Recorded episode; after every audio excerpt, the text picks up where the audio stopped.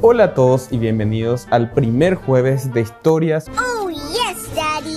o viernes de No seas como Amadeo. Bueno, el primer No seas como Amadeo ya es planificarlo, porque si bien en teoría está planificado, no preparé ningún tema, no hice nada. Voy a tratar de que sea cortito, como para un IGTV de no más de dos minutos. Claro que sí, campeón. Pero en este jueves de historias o viernes no seas como Amadeo, porque no sé qué día se va a publicar, quiero decirles que planifiquen y que estén más preparados para ciertas. Como audiovisualista, cometo muchas veces el error de en casa el cuchillo de palo y no preparo las cosas para mí, pero sí soy de la gran puta preparando cosas para los clientes. Y ese es un error que tengo que corregir y que por favor todos debemos corregir.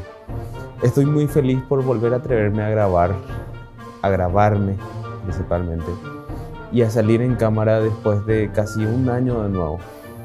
Me pasa cada un año que no me atrevo a grabar, que me, me siento con mucho trabajo, que estoy con muchas cosas, y al final no le doy importancia a una de las cosas más relevantes para mi trabajo, que es la imagen personal. Así es que no seas como Amadeo y quiero contarte hoy la historia del cómo empecé a grabarme y el por qué empecé a grabarme de manera continua.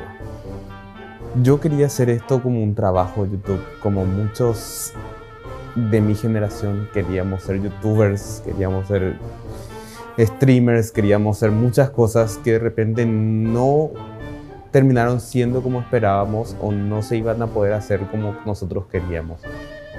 Pero si mantuve mi amor por el audiovisual fue porque de plano me gustan las películas, me gusta el cine, me gustan las series, me gustan los videos, me gusta mucho consumir cosas interesantes hechas por personas independientes como a toda mi generación y a la siguiente y a la siguiente. Así es que me mantuve en eso, por lo menos filmando para otras personas.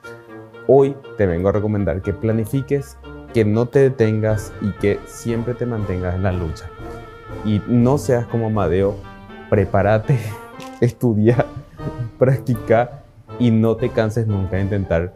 Y por sobre todo planificar. Ya sé que es algo que puse en mi, en mi cuenta de trabajo, pero es algo que sirve para todo. Muchísimas gracias a todos los que vieron, les agradezco muchísimo.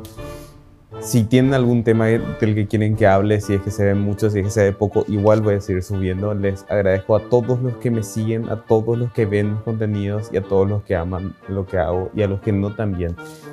Hasta luego. De paso, espero hacerlo con más emoción la próxima semana porque estoy con. Así tipo. Ah, de sentido con la vida.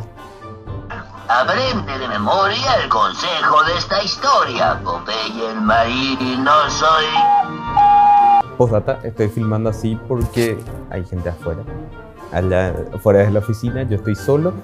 Y quería contarles que estoy filmando con la Fuji de nuevo. O sea, la Fuji anda, la Fuji va a continuar trabajando. Muchísimas gracias a todos los que me acompañaron en el proceso de tratar de recuperar mi cámara. Les voy a ir contando en otros videos si me dejan un like y comparten este video.